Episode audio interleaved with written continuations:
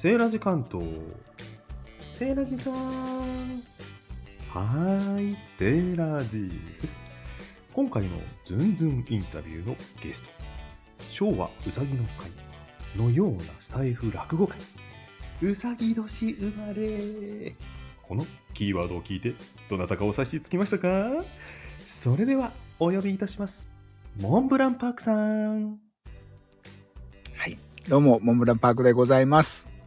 よろしくお願いします。よろしくお願いします。ようこそお越しくださいました。こちらこそ呼んでいただきまして感謝いたします。モンブランパークさんといえば師匠。ね。そうですね。はい。何の師匠？申し訳ないみたいな。といえば、落語の師匠。ということでいいんですよね。はい。そうなんですね。はい。あの、落語といえばやっぱ話し家とも言われますけども、はい。やっぱりお話しするのがお好きなんですか、もともと。そう、そうですね。で、いつ頃からがちょっとわからないんですけれど、うえー多分このスタイフを始めたきっかけも、私やっぱラジオを聞いて育って、子供の頃ですね、育ってたと。はい。いうのがありまして昔で言うと、まあ、ご存知ないかもしれないですけどパックインミュージックとかいろいろあったんですね、はい野沢那須さんとか白石冬美さんとかはい。これアライグマももさんがあの出演されてたみたいなんですけどもそうなんですね。はい。そううんでそうだったりとかですね、うんあのおえー、と小沢昭一さんっていう方とか、はい。えー、A 六輔さんっていらっしゃるんですけど、うんそういうラジオが好きでというのがありましたね。でもともと喋るのが多分好きなんでしょうねきっとね。はい。最近スタイフでも結構コラボ収録が多くなってきた気がするんですけどそれ最近の傾向ですか？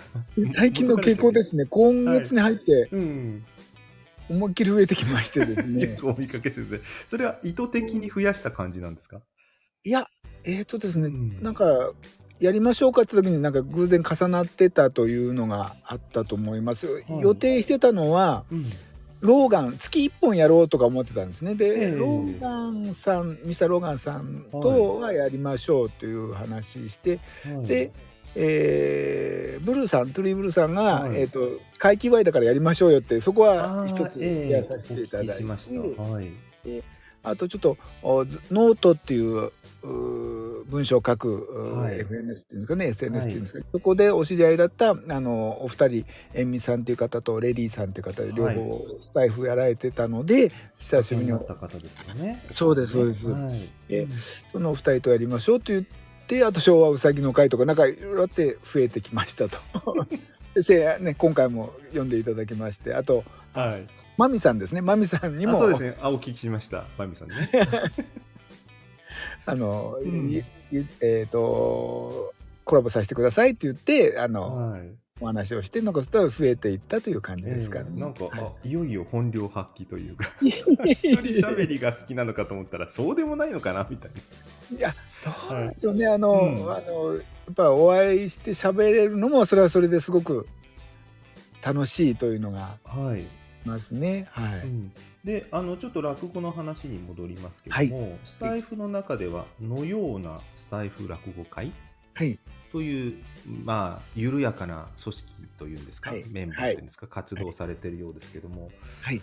先日そのあの配信もね簡単にご紹介の配信上げてますけどももともとはスタイフは落語を月1回やりたいからっていうことをさっきもおっしゃってましたけども。はい。はい落語そのものはスタイフを始める前からちょっとご縁があったわけですよね。そうですね、うん。あのえー、55ぐらいかな。な、えー時に習いに行きまして、はい。1年半1年半ぐらい1年ちょっとやった時にコロナになってしまって、はい。コロナがバーッと蔓延しましてえなったっていうのは、まあ、蔓延してそれでその皆さんに会うとか喋るとかいうのはちょっと、えー寄せみたいな感じなんで集まるというのができづらくなって私ちょっとそこでお休みしたんですね。ああなるほど。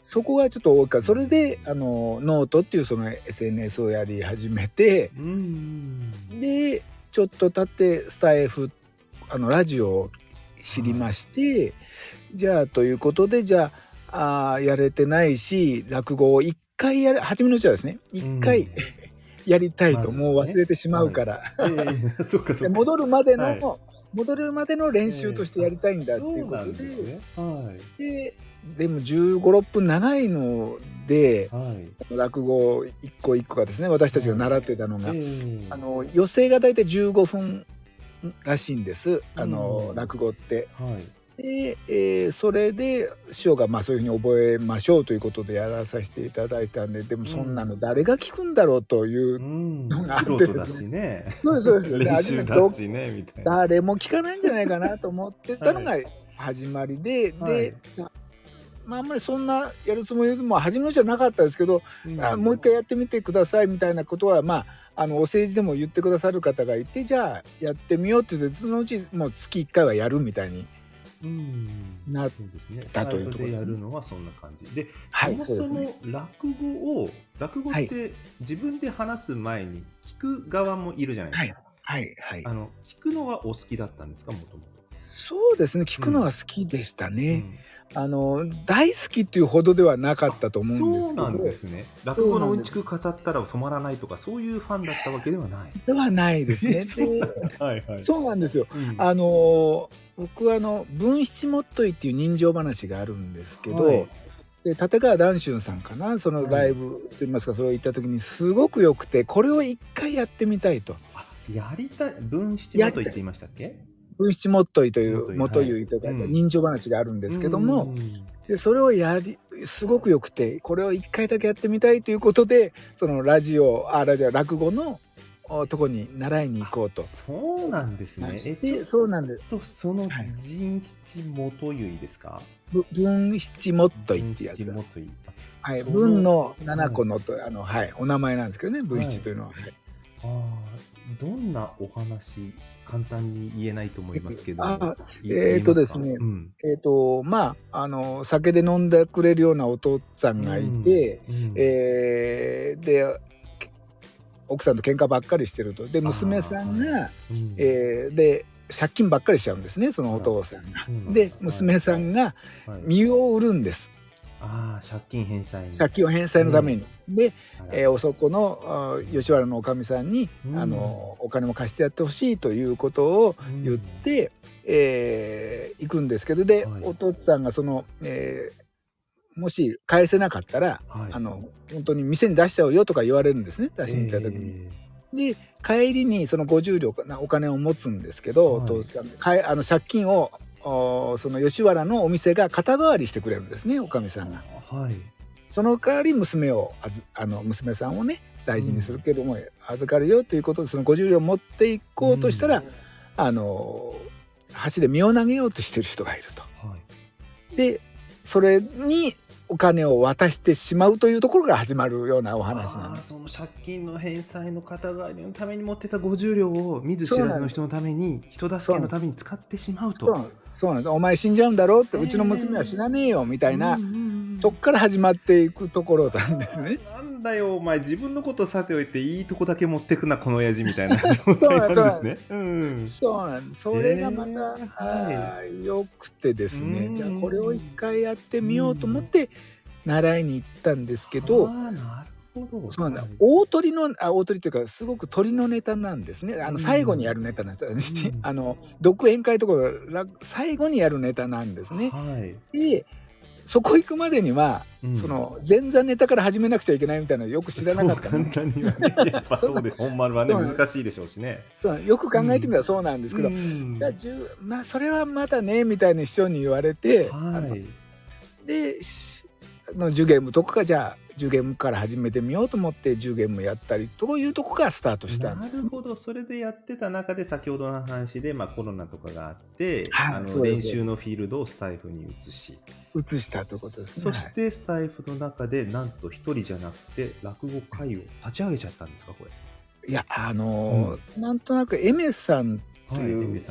はい。エメさんとかつくしさんという方と、でええはい。コラボを初めて読んでくださった時があって、はい、はい、ででその後のこういう後日談あごめんなさいその放送の後にちょっと話してる時に、はい。落語やられてるんですよね。で私もやってみたいみたいな話をポッと言ってくださったんでじゃあやりましょうかみたいな感じでその時も何人かやりてみたいなみたいな方がいたんで、じゃあ「会」という名前をつけてみようということでなんかやり始めた朝初めにそんな漠然としてましたし別にそれを作ろうと思ってやってたわけではないんですね。で遊遊びというか楽な気持ちででも皆さんがちょっと楽しめるといいかななんて思って、うんえー名前をちょっ自然な流れですね。作って、はい。で無理やりあのあのえっ、とこうなったら真打ちですとか二つ目ですとかいう。そこがまた面白いですね。ルール化されていて分かりやすく。最初1分でいいんだみたいな。そうなんですよ、はい。であの何分もとか覚えて暗記してやってくださいって言ったら、多分やりたくなくなっちゃうでしょうし、はい。と思って。引き上げすぎちゃうとね。そうなんであとエメさんなんかはお孫さんにうん。聞かせたいっていうのがあるとか、はで僕はだからそれでいいと思ってるんですね。うんでのような落語会なんで、うん。もう自分のスタッフスでやってもらえて僕も素人ですから、うん。本式のことなんて教えれないんですよね。師匠ですけど、みたい師匠ですけど名前が師匠と呼ばれちゃってますけど本当にあの、はい。元の落語会ではもう本当にはず、あの怖くて言えないんで、な。はい。まあ、何を1年目ぐらいしかやのってないのに「お前よく言われるな」みたいな感じな、はい。うん。ええ。あの前お兄さんお姉さんいっぱいいらっしゃったんで、うん。で、えーじゃあでもなんか基準があるといいなと思ってて、うんでもエメさん皆さんやられてあとさくらさん4月のさくらさんが、むちゃくちゃなペースで上げてくんですよね。師匠を超えそうな。そうですよ。でよく上げてくんなってことで、しあっという間に真打ちになって、えあでもそんな人が出てくるとは思わなかったんです正直言って7作もやる人いないだろうなと、えはいはいはい。まさかの。まさかの、でもまあでも7作ぐらいかななんて1年経って7作と1年2年経って7作でいいかななんて思ったらうんさくらさんがガーッと上がってきたんで、えーであと皆さんもこうそれに合わせるような感じです少しずつやられてるっていう感じですね。はい、人を巻き込むってすごいエネルギーで物が動きますね。そうそうですよね本当になんかあーなんかあっという間にこうに人が広がって落語界においてはですねなんか広がっていったかなという感じですね。あ。のそんなガツガツ感がある感じは印象ないんですね、モンブランパークさんって。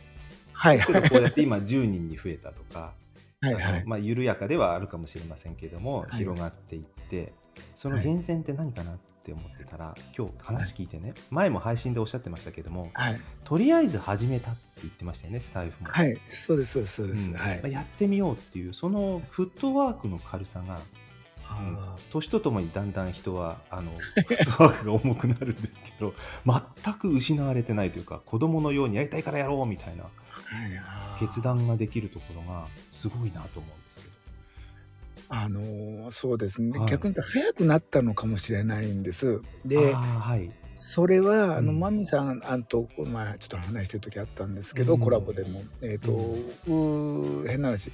56親が56ぐらいで死んだんで、はい。父親が子供の頃中学生ぐらいの時にね、僕もその年で死ぬってずっと思ってたんです。なるほど。一つこれネガのですよねそれそうそうネガティブじゃなくて、うん。僕は死ぬんだとあと何年だなと、うん。そんな一生懸命生きてもなみたいな 感じになってしまうねガツガツに、でええ。どうせ死ぬんだなと、で、でもそして50ちょっと後ぐらい12年前とあれ？もしかしたら死なないのかもしなんかあの変な話ねあのうん。命を大事にしてないとかそういうことでもないんですけど、はいはい。そういうことたちに本当に申し訳ない感じなんですけど、あ死なないかもしれないと。その年になったけど死ぬ気がしないはまだ元気だしみたいな。そんなそうなんです。あれおかしいなみたいに、うん。ででうん。落語でもでそれから動き始めて落語やろうとか、うん走ってみようとかなんかいろいろやり始めですね。まだででまあうん。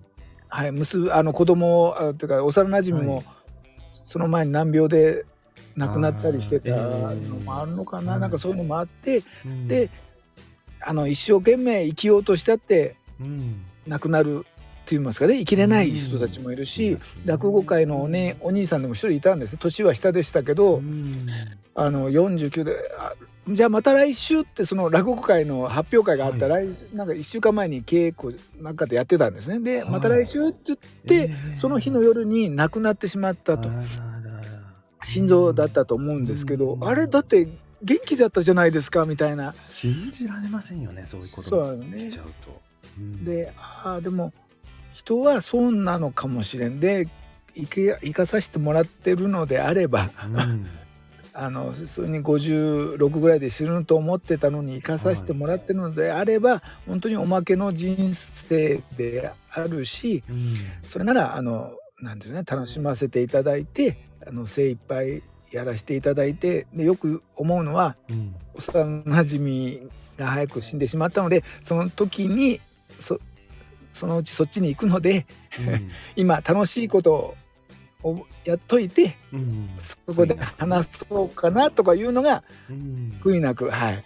せっかくいかがさせていただいてるんだなっていうのがねはい。ちょっとそういうのはあったかもしれないです。はい、もうあれですよね、モンブランパークさん、あの昭和38年生まれ、はい。うさぎの会と自分の年齢を公にされてますけども、はいはい。やってますね。そろそろ年齢的には、お仕事的にも定年退職とか、セカンドスステージそうですね。うん、老後を考える年代になってきてるのかなっていう気は勝手にしてるんですけど、あはい。お仕事をやっぱりいつまでやるとか、今後どうするとかっていうのは、ちょうど節目に近いかなと思うんですけど、そのあたりはどうお考えなんですか？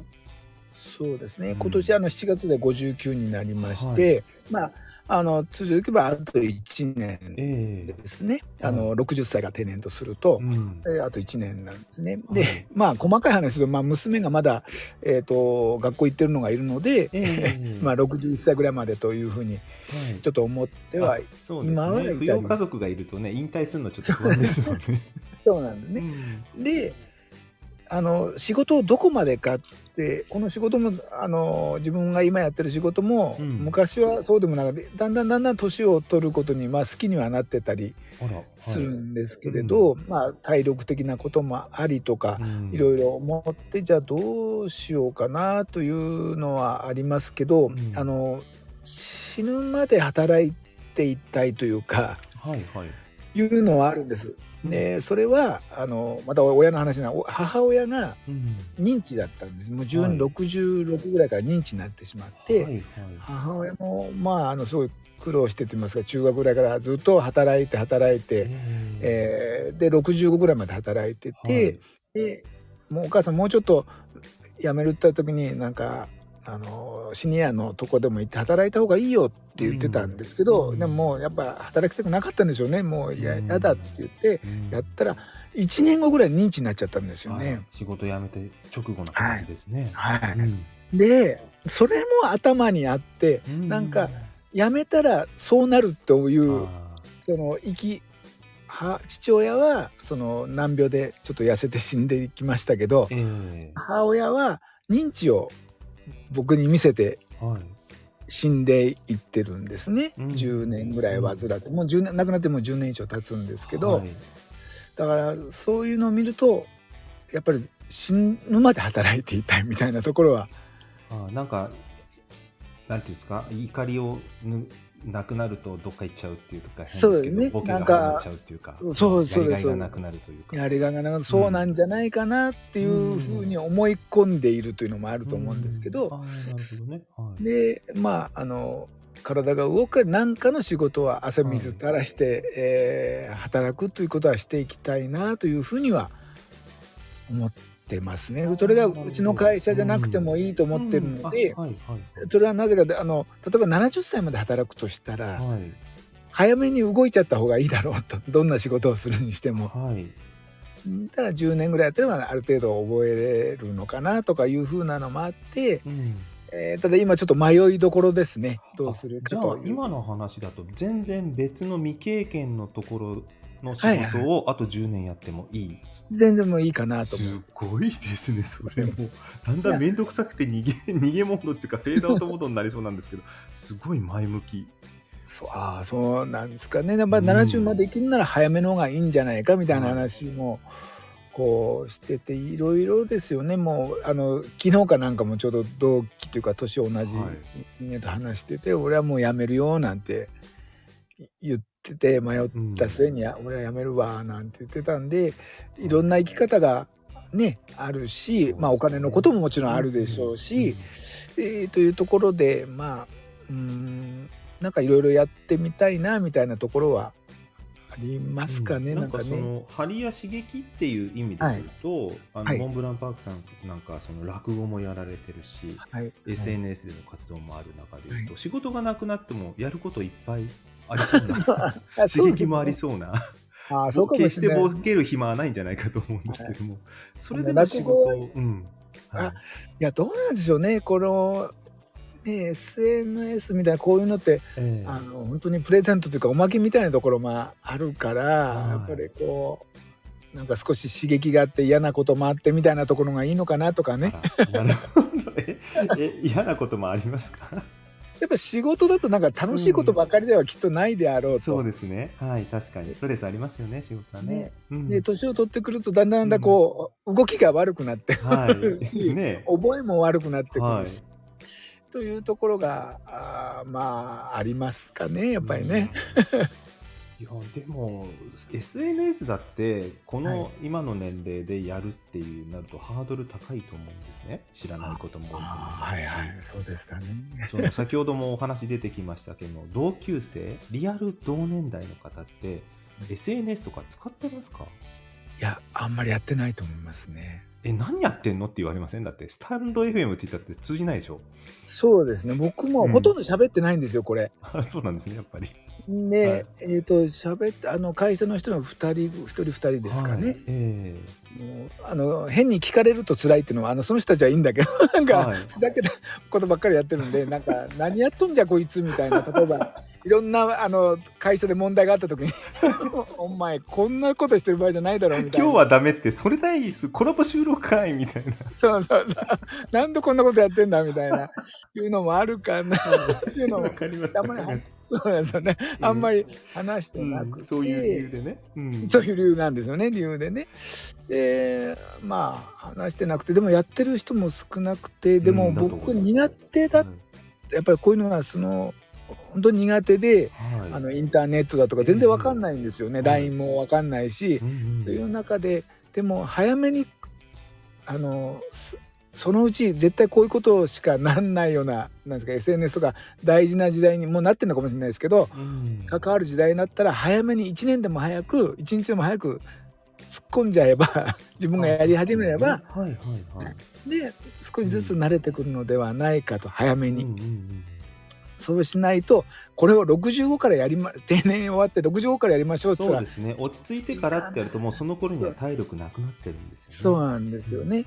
で今だったら本当にあのいろんな方が教えてくれたりですねうん。したりするのでうん。うん本当にこのコラボでどうやってやるんだろうととこから始まってましたから。あそうですか。そうドキドキなんですよねこう繋がんなかったりするとね。そうですよね。最初はそうなりますよね。そうなんで、うん、だから皆さんが知らないうちに始めてる方が教えてもらいやすいですしね。そんなことも知らないのって言われませんからね初めのうちはそうですね。みんな知らないから、はいそうなんですようんね。まあちょっといろいろそういうのもやって、まあうん先に手を出した方がいいだろうと思っていう意味も込めて、うん。そのあと文章を書くのも好きだったんで初めにうん。ノートというのをやり始めて、はいはい。であのなんかは家内が弁当作ってくれてたんでお弁当を残しておこうかなとうん。記録として。でインスタグラムに今ねお弁当いっぱい上がってますもんね。はい、でノートには1週間ずっとまとめて載っけるってるんですね。もう86週ぐらいやってると思うんですけど、だからそうするとあれ何キロなんか300いくつ食べましたみたいな。はい。で家族では1500個食べましたみたいな感じでやってて、インスタはうん初めいろんんなもんあげてたんですよ。分かんなくて、はい。なんか。ええ。あげたんですけど途中からもうお弁当にしたんです。全部。反応が良かったんですか？お弁当が。あの、うん。それもありますね。あの、うん。それと、うん。あの、他の方見てたら、お弁当だけっていう人が結構うん。いらっしゃって、見た感じが、お弁当だけだからスムーズに綺麗なんですよね。あの、ね雲とか、いろんなもん入れちゃうんで、わかんないから、とりあえず入れてま。すよね。そうなんです。うん。そんならこれのがいいのかとか思って、あと、あの、見に来てくださる方も同じような画面が出るので、うん。なんかまあまあ慣れてきたというのもあってすあの数も上がってきてるのかもしれないスタイフの方とかいらっしゃったんでね、はい。あの見に来てくださる方が出てありがたいなというふうには思ってます。はい、あの弁当とか食べるってことは生きる営みそのものだから自動的にはい。継続するんですよね、あーあー。わざわざ作らないわけじゃないですか。食べるためにインスタのために弁当作ってるわけじゃないじゃないですか、そうですね。はい。お昼は毎日食べる。何かしら食べる。それを必ず取ってるだけの話っていうところで、はいはい。うん、テーマとして弁当をあげてる方確かに他にもいらっしゃいますけども私はね継続の秘訣かなと思ってるんですよそれってなるほど、なるほど。SNS のためだけの行為じゃないじゃないですか。お昼べお昼ご飯って、はい、そうですね。はいはい。ね、あそういうことだったんですね。まあそれと奥様が作られたお弁当なんですかあれお写真。そうなんです、そうです。うん。家内がずっと作ってて、まあ今、娘たちもいるんで、それも一緒になって作ってたり。奥様への愛も感じますよね。感謝の気持ちが伝わってくるんですよ。オープンにするってこと。やっぱ皆さんね、そう言ってくださるんですけど、そんな感情は、ま、感情はないわけじゃないです。そんなことはない。えないの？嘘でもあるって言っといた方がいいのに。みたい。あのじゃあ なんかと言われるともう、うんこっぱずかしくてですね。な昭和世代ですね。はい。はい。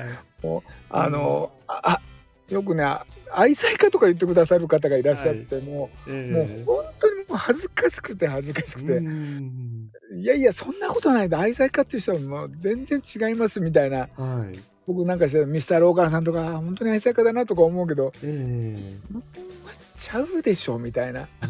それはちょっとあれですね。やっぱ昭和の男な雰囲気。あ恥ずかしくて恥ずかしくてみたいな感じ 一番突っ込まれたくないとこ突っ込んでましたね私が いえ ちなみにその奥さんのお弁当をあげるにあたって、奥さんはしご存知なんですか？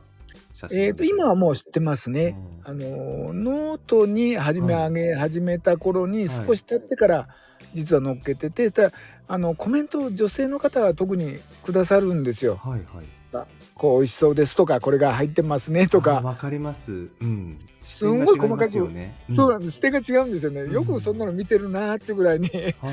てらっしゃってでも美味しそうですって言ってくださるのを、うん。あいやこういうの見てなんか来たよって家内に見せたりしてたんですね。それもでも円滑なコミュニケーションの秘訣かもしれませんね。あありがたみ感じるじゃないですか。第三者からすごいって褒められると。俺が作ったんじゃないんだけどみたいな。こんなすごいことやってくれてたんだって気づけますよね。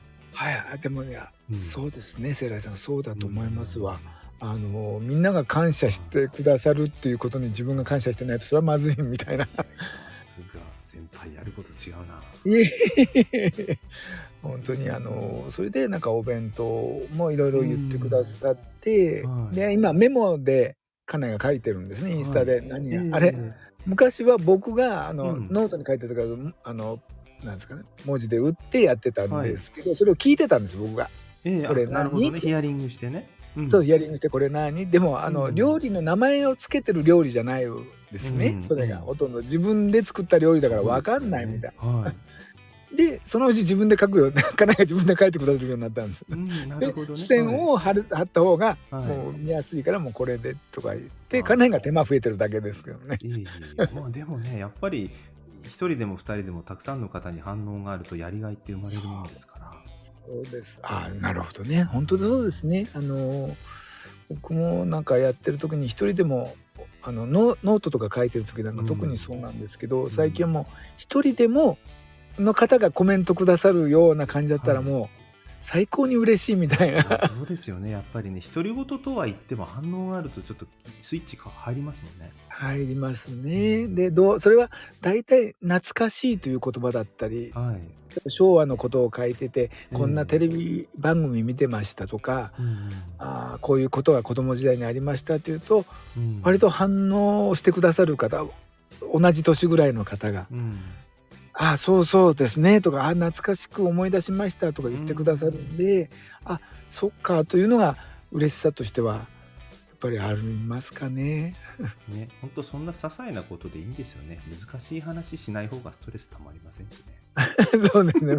難しいこともよくわからないのでもう本当にあのとれと子供の頃は何見たとか、あーなんかこんなのなかったらみんな貧乏だったなとかあの、はい。トイレはねあの汲み取りだったなとかいう話そそううそうみたいなとかねそうですいきなりね。ロードが出てきた時は一引っ張りまくって怒られたよとかね。そうですよね。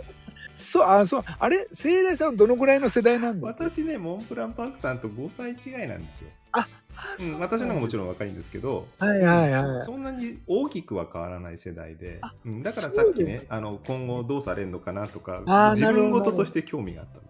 聖来さんは逆にどうですか、はい、私はもう細々とフェードアウトしていきたいので、うんああ仕事も収入はやっぱあった方がいいからでもはいはい。同じペースでは働きたくないし体力も衰えていくので、はい。それに合わせて少しずつ減らしていきやりたいことを増やしていき、で、はい。全体的に最後は減らしていくっていうね自分でバランス取りたいなと思ってるんですけどね。おうん。聖来さんもあなんだろう。わかわかんないですけどなんかこうじ実態が見えないというか すすごい不思議ですよねなんか不思議な方ですよね。いやもう本当スタイルだけ見てるとただ遊んでますからね。いやあの本当に不思議な感じがしていやいやそれはもうモンブランパークさんも僕から見れば一緒ですよ。あそうです何されかてる方なんだろうみたいな。そろそろ定年だよね。やってることが若すぎないかみたいな。いろいろ聞きたいことが多くてね、今日もね、こうやって。いや僕もそう次第なんですけど。えー僕はあの一個あのえっ、と朗読はい。お頼みしたりとかあのそうで初めは。あの、はい先に声かけてが本当に嬉しかったんですよ、はい。メロンソーダの時に、ええ。あの男だってっていうことで何人かの方でやって、そしたらセーラージさん声かけてくださって、うん。こうおやってくださって、はい。え聞いてあーあそうか。そうかこういうふうにやるんだ 朗読とか思いながらこれ聞か初めに聞かないでよかったと思いながらやるわけですよね。いや聞かない方がいいですよ。私だから、先輩いるじゃないですか。それこそプロの方もいるから、スタイフの中には。そうですよね絶対に影響を受けちゃうと何もできなくなっちゃうんですよ躊躇してあだから後から聞くことが多いです私なるほどなるほど。でもちろんあの自分がねあこうやればよかったって反省はあるんですけどはい、聞いちゃって俺できねえやって躊躇しちゃう方がもったいないなと思うあーいいじゃないですか素人なんだからみたいな。ねそうなんですよ割り切ってるところはありますね。そうですうん。ああれを聞いてで、はい。モンスタースピーカーさんと、はい。おつあれですね。で、えー、セイライさんと同じことを言われてたのがはい。レモンスカッシュの約束というつくしさんのええ。お頼みした時にお二人ともちょっと間が空いてええ。しかも答えがはい。難しいっていう答えが返ってきたんですよ。はいこれね僕難しくないんです。よ。それは何か何も分かってないからメロンソーダも難しいんですよ。何が違うの？って感じ何が違うのか全然分かんなくて、うん。でもこのお二人が言ってんだから難しいんだと思ったんですよ。でもでも、はいその僕はまだそんなあれですけど落語がこの落語が簡単そうだけど難しいのはなんとなく分かったりするのがあるんですけどはい。もう朗読に関しては分かんなくてであうん。いやこの二人がなんかすごい深いとこ来てんだなっていうのを深くはなね。ちょっとかじるとやっぱり知り知らなかったことを知っちゃうとできなくなるっていうのと同じだと思うんですよ。知らない方がいろんなことをチャレンジできると思うんですね、はあなるほど。なるあの仕。事もそうですけど はいはいはい。業界人はやめとけ無理だっていうのが業界じゃない人がチャレンジ果敢にするんですよ、知ってたら絶対取り組まないんですよ。あ大変な方を知っちゃってる から。大変なことなんか知らない方が勢いつくんで後で後悔することもありますけどでもそのエネルギーは僕好きだし大事にしたいので、なうん。いや僕結構あれを結構感動してなんか。あすごいこの二人のなんか。お二人のね朗読すごいからああ何にも知らないっていうのはだはい。初めてやってくださる方、一緒にやりましょうよっていう方もいらっしゃって、はい声かけたりする方はその答えは返ってこないんですよ。いやそれでいいんですよ。とりあえず始めるそのモンブランパークさんのスタートが良くて、始めた後人のを聞くと聞聞こえるものが変わってくるんです、ああなる僕もだから最初もちろん素人ですし初めて読んだ時に、はあなるほどって読む前に何回聞いても感じなかったものが自分が1回でも読んだ後同じ他の方の話を聞くと、ああこういうことだったんだって。ああなるほど。見えてくるものが変わるんですよ自分が当事者になった瞬間。なるほど。だから知る必要なんかないと思っていてやることの方がそうあ世界がね。広がるなって。うですんね。なんか失敗するには何にせよですね。はい。でであのいろんなことがあのやってくださってというか、うん。あのもともとつくしさんの詩がはい。素敵なんでやってみようということですからはいなんかみんなでやりたいなんか楽しいなみたいなところが。そうなんです。そこに悪意がないので皆さん応援してくれるし、作者の方もこの思いと違うのに私の作品をなんてことしてくれるのって言わないじゃないですか。そうですね。そう。ね読みやすい環境ないと思うんですよ。僕あのメロンソーダうん。を初めて読みたいと思ったんでその前は、あの今日もちょっと配信したりしたんですけど、はい。ノートでやってる、えー、と睦子さんっていう方の義理のお母様の話をはい。してるう記事があの文章があって、ええそれがすごく明るいんですね。ずっと明るくてで、うん。これをスタイフでうん、知ってもらいたいっていうのがあってなるほど。どうしようかと思って初めアライグママももさんに頼もうかと思ったりうんしたんですけど、はい。でもももさんは睦子さん知らないしなとかプロの方だしなと思ってじゃあ僕がとりあえずやってみようっていうのがあの朗読の始まりなんですね。でそうだったんですね。そうなんです。うん。ででやってる時にあのメロンソーダをパッと見た瞬間に、うん。もうやりたくて。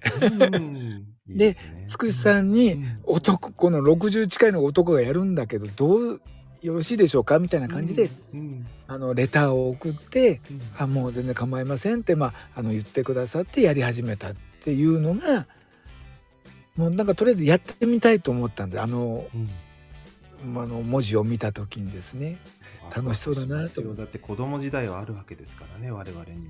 そうなんですよね。だってめったに飲めなくてうわそう嬉しいあやっぱりそうです思ってるわけじゃないですか。そうそうなんです。あの、うん。今回やっていただいた僕と同じようなやっぱ世代の方だし、セイライさんと同じような世代の方やっぱりええ。貴重なもので、あんな、うんあの緑の綺麗なキラキラ光ってるものは僕たちは本当にうちなんかも食べれ飲めなかったでしね、真っ赤なね、さくらんぼがついてたりとか、そうアイスまでついてるしね、もう言うことないですよね。ないこんな夢のような。そうそう。それだけで幸せだったもう時代だったですから、あもうだからそういうのがうん。あってじゃあはい。みんなで読んでみようか、でもそっか聖来さんとかあってうん。あなるほどというふうにあの勉強もなんですかねす勉強したまで全然いかないですけどなんか感じたことはすごく大きかったなと思います。ことより何よりこうやって声をかけていただいて広げるっていうのがすごい素敵だなとあ思って。それで今回もこの話にもつながりましたし、はい、本当にね、これからもね、モンブランパークさんこうやって楽しい輪をね、一緒にね、広げていけたら嬉しいなと思ってます。いやありがとうございます。ね、あ 本当本当にね、お話尽きなくて聞きたかったことまだまだいっぱいあるんですけども、一応あのそう30分目安で一区切りにしてますので、はいここで最後にですね、一言、あの皆様宛てこれからやりたいことでも、お伝えしたいことでも、何でも結構なんで、えーモンブランパークさんから皆さんに何かお伝えしたいことがあれば、一言お願いいたします。